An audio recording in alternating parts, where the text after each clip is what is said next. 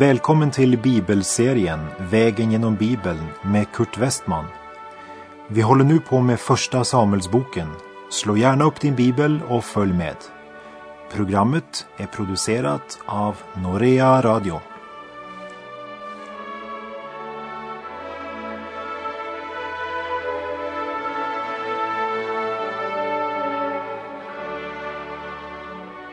Vi avslutade det förra programmet med att läsa om Naval, den rike men också onde mannen, vars rikedom bedrog honom.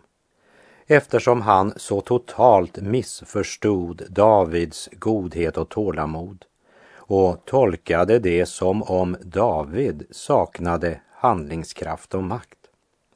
Naval bedrog sig själv och medan David och hans män spänner svärden om livet och är på väg mot Naval, så festar och dricker han sig redlös utöver natten och anar inte att han bygger sitt festande på en falsk trygghet. Om inte Naval förstod situationens allvar så hade han en god och handlingskraftig hustru som genom sin diplomati och visdom och sitt raska ingripande räddade livet till alla tjänstefolk. När Naval nyktrar till efter fyllfesten berättar Avigail för honom vad som hade hänt. Och när han hör det så får han slag och cirka tio dagar senare dör Naval. Och när David får höra om Navals död så säger han Herren har hindrat mig från att begå en ogärning och låtit Navals ondska gå ut över honom själv. Därefter sänder han bud till Navals änka Avigail för att begära henne till hustru och hon följde Davids sändebud och blev hans hustru. Och den här vackra änkan som levde i Parans öken, hon är faktiskt den enda kvinna som var till verklig välsignelse för David. Och jag tror att David säkert såg Guds hand i det som skedde när Avigail kom honom till mötes i öknen. Och att det också var Avigails förtjänst att han inte utgöt oskyldigt blod. Avigail var en vacker, klok och handlingskraftig kvinna. Och när David hör att Naval är död tar han Avigail till hustru. Kapitel 25 och berättelsen om David och Avigail är en mycket vacker och gripande berättelse. Men första Samuelsbokens 25 kapitel slutar tyvärr inte med vers 42. Men vers 43 låter oss veta att David också tog Ahinoam från Israel till hustru. Och att Bibeln berättar det för oss betyder inte att Gud godkänner detta. Men det avslöjar en svaghet i Davids liv. Och synden kommer här in på ett nytt sätt i Davids liv. David blev en barsk och hård man som levde ett barskt liv. När Gud kallar David för mannen efter Guds hjärta betyder det att Gud godkänner allt som David gjorde? Nej, det betyder inte det. Och längre fram på vår vandring, vägen genom Bibeln, ska vi se att när David vill bygga Herrens tempel så blir Gud tvungen att säga nej till honom. Gud tillät inte David bygga templet på grund av synderna i hans liv. Så även om David levde i uppgör fick synden konsekvens i hans liv. Och så är det också för oss. Redan här i tiden får synden konsekvenser och vi måste skörda en del av dess följder här i tiden. Även om vi fått förlåtelse och blivit frälsta från syndens eviga frukt som är döden. Men Saul är inte mannen efter Guds hjärta. Men Saul har vänt Gud ryggen och valt att handla mot Guds klart uppenbarade vilja.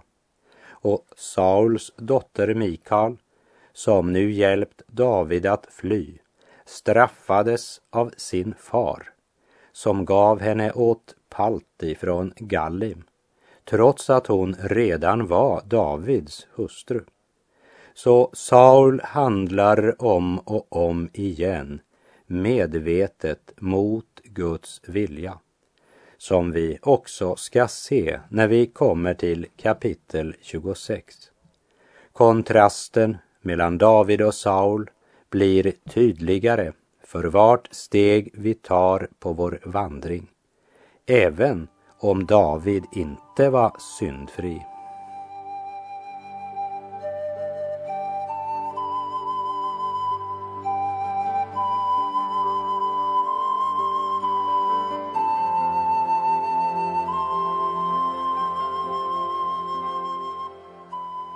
Därmed har vi kommit till första Samuelsbokens 26 kapitel där David än en gång sparar Sauls liv i Sivs öken.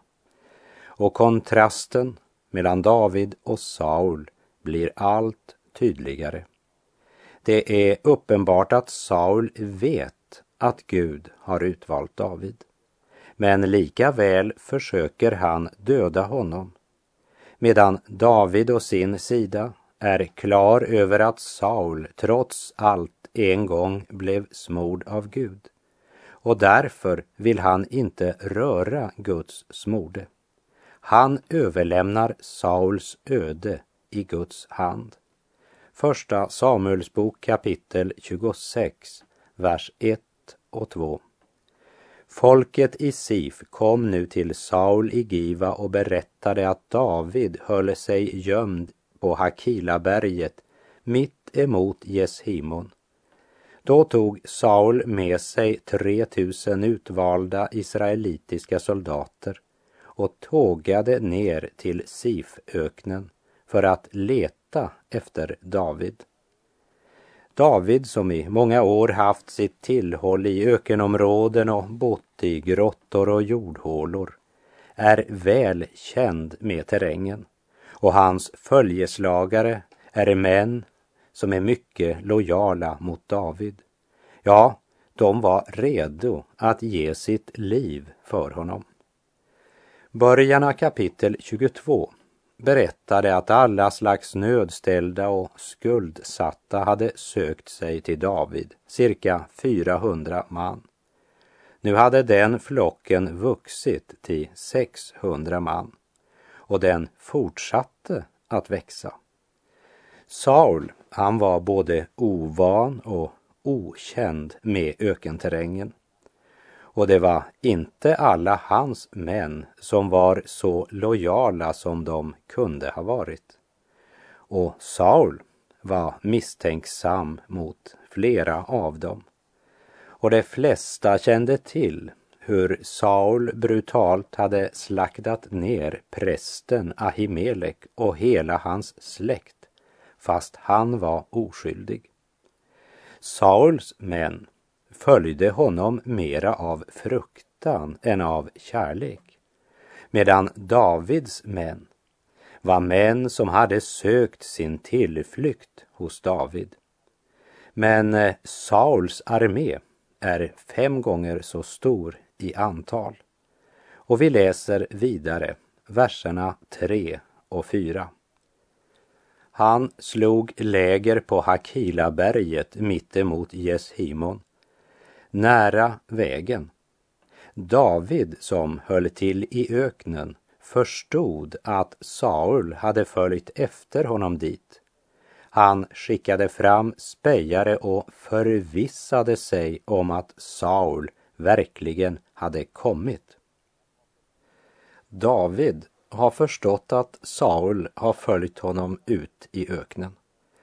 Samtidigt har han svårt att tro att Saul verkligen skulle bege sig ut i ett för honom så okänt område som David och hans män däremot kände som sin egen byxficka. Och aningar är inte nog för David. Han vidtar åtgärder för att förvissa sig om hur det förhåller sig. Och där har vi alla något att lära. Att studera saken och verkligen förvissa oss. Och Davids spejare rapporterar att Saul verkligen hade kommit ut i vildmarken. Och när David får höra det, vad gör han då? Flyr han hastigt undan?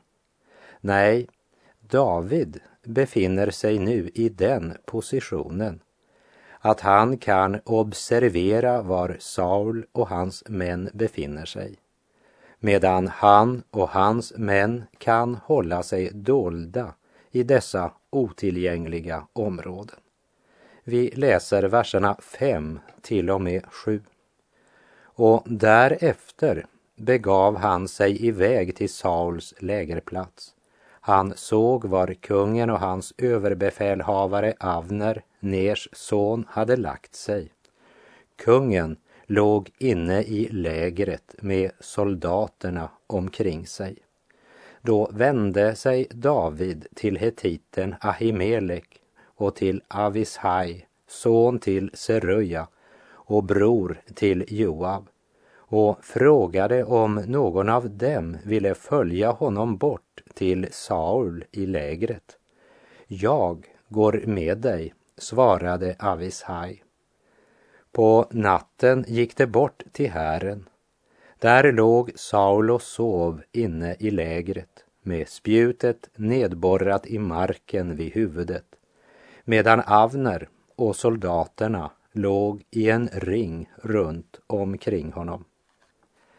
Araberna brukade utmärka hövdingens tält genom att sticka ett spjut i jorden framför tältets ingång. Och det är tydligt att även Saul praktiserade denna sed. Saul var därmed lätt att lokalisera. Spjutet markerade var kungen låg och nu är Avishai och David helt nära. Vers 8 och 9. Då sade Avishai till David Gud har idag utelämnat din fiende åt dig. Låt mig spetsa honom mot marken med spjutet. Jag behöver inte mer än en enda stöt. Men David svarade, nej, du får inte dräpa honom. Vem kan ostraffat bära hand på Herrens smorde? Avesai ser det som en Guds mening att de får den här möjligheten att hämnas sin fiende och döda honom. Ser du inte David att Gud har gjort det så att du kan döda Saul? Därmed blir hans förtrogne vän faktiskt frestelsens talrör. Och frestelsen är alltid större när orden kommer från någon vi har förtroende för och som är en sann vän till oss. Men Avishai fruktade visst mera för Saul än för Gud. Men David vägrar att röra vid Herrens smorde. Saul visste mycket väl att profeten Samuel hade smort David till kung. Men han skulle inte ha tvekat för att mörda David. Det eviga och osynliga betydde inte så mycket för Saul. Men jordisk ära, rikedom och makt betydde allt för Saul. Saul hastar ständigt på jakt efter David för att rädda sin egen makt och ställning. David däremot överlämnar domen åt Gud och väntar. Den som tjänar Gud har inte bråttom. Den som tjänar sig själv har alltid bråttom och arbetar under stress och frustration och bedrar sig själv. Det finns flera likhetstecken mellan Saul och Naval som vi läste om i förra kapitlet. David lägger på nytt saken i Guds hand. Vers 10.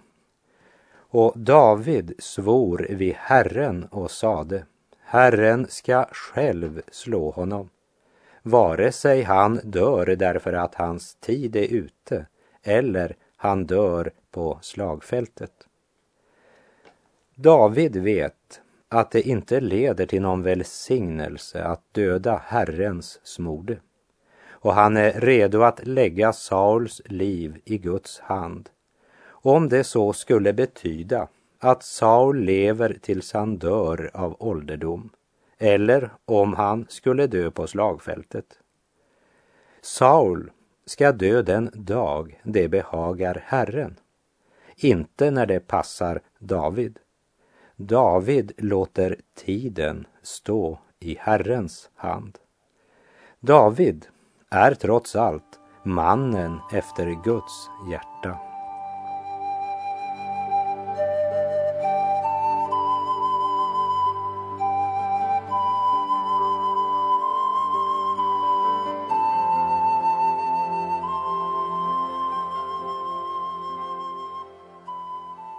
Därmed har vi kommit till ett par verser vi verkligen ska lägga märke till i kapitel 26. Och det är verserna 11 och 12. Herren förbjude att jag skulle lyfta min hand mot hans smorde. Ta nu spjutet som står vid hans huvud och låt oss sedan gå vår väg.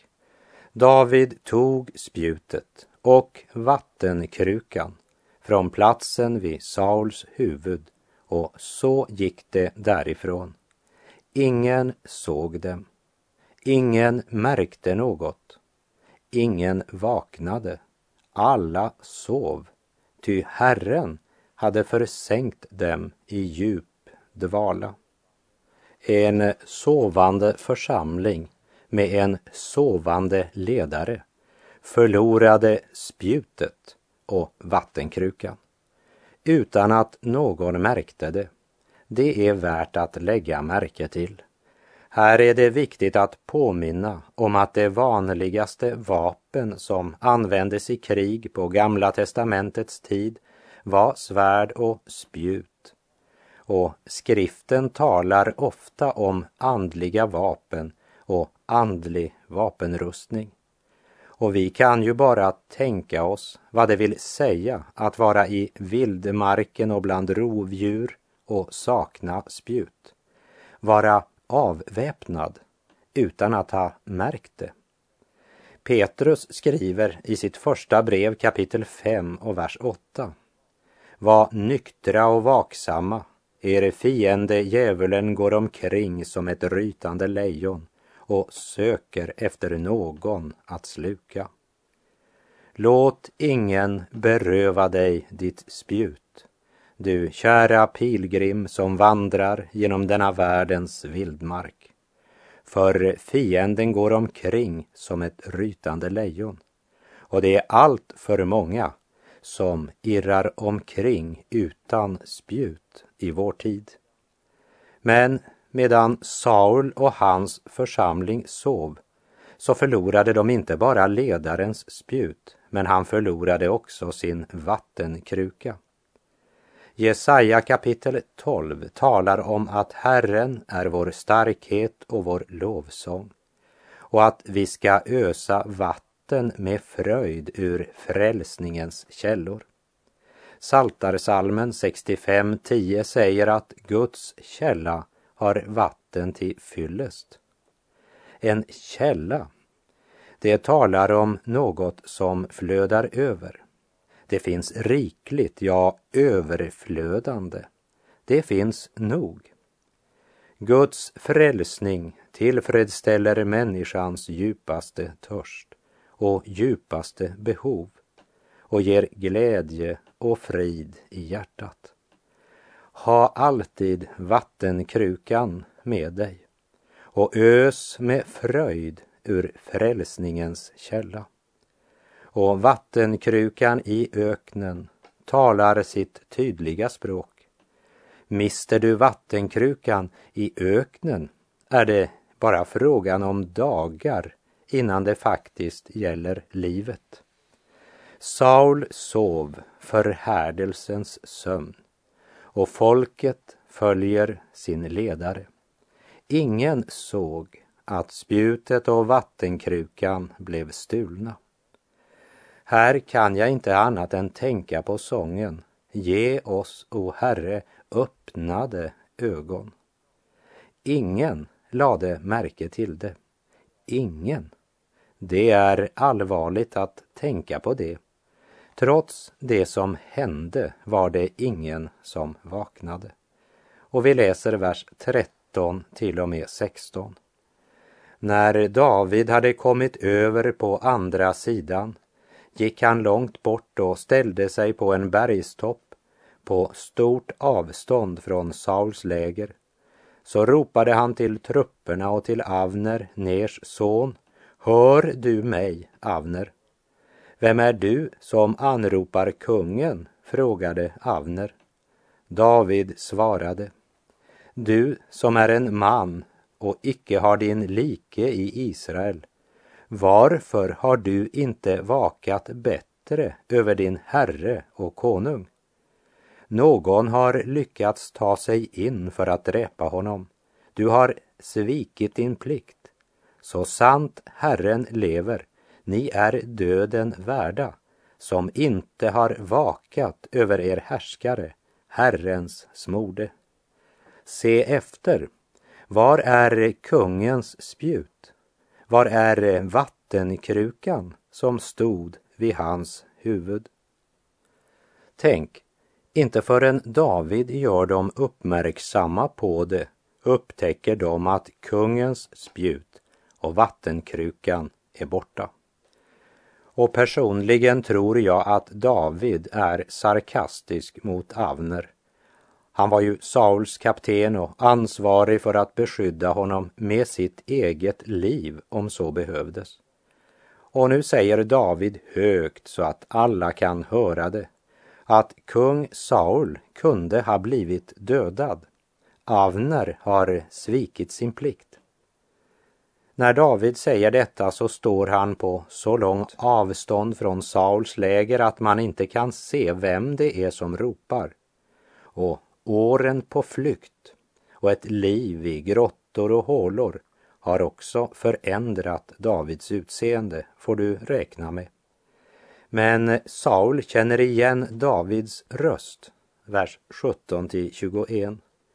Men Saul kände igen Davids röst och ropade David, min son, är det verkligen du?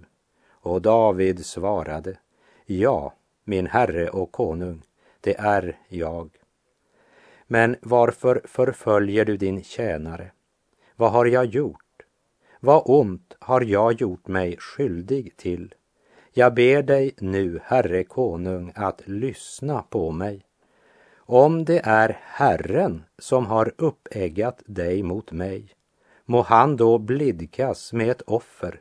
Men är det människor, så ska Herren låta förbannelse drabba dem. De har jagat bort mig och förmenat mig rätten att bo i Herrens land och på så vis velat driva mig till att tjäna främmande gudar. Men låt inte mitt blod utgjutas långt borta från Herrens ansikte. Israels kung har dragit ut för att döda mig som man jagar klipphöns i bergen. Då sade Saul, jag har gjort orätt. Kom tillbaka, David min son. Jag ska inte göra dig något ont mera eftersom du idag har visat sådan respekt för mitt liv. Jag har varit en dåre och tagit gruvligt miste. Sauls bekännelse den låter både ödmjuk och riktig. Men här är det något vi ska komma ihåg och det är att Sauls enda möjlighet att få David med sig hem, det är just denna bekännelse. Och det i sin tur är Sauls enda möjlighet att komma åt David. Davids tal visar att det är hans respekt för Gud som gjorde att han inte dräpte Saul. Men det som är viktigt för Saul, det är att David visade respekt för hans liv. Mitt liv, jag, det är vad Saul tänker på. Saul ber David om att följa med hem. Men eh, David, han känner Saul och han vet att Saul i det ena ögonblicket kan säga de rätta orden för att i nästa ögonblick försöka genomborra honom med sitt spjut. Vi läser verserna 22 till och med 25. David svarade, här är ditt spjut, konung. Skicka över någon att hämta det. Herren skall löna var och en efter hans rättfärdighet och trohet. Nyss lämnade han dig i mitt våld, men jag vägrade bära hand på Herrens smorde. Liksom ditt liv var dyrbart för mig, så skall mitt liv vara dyrbart för Herren, och han ska rädda mig ur all fara.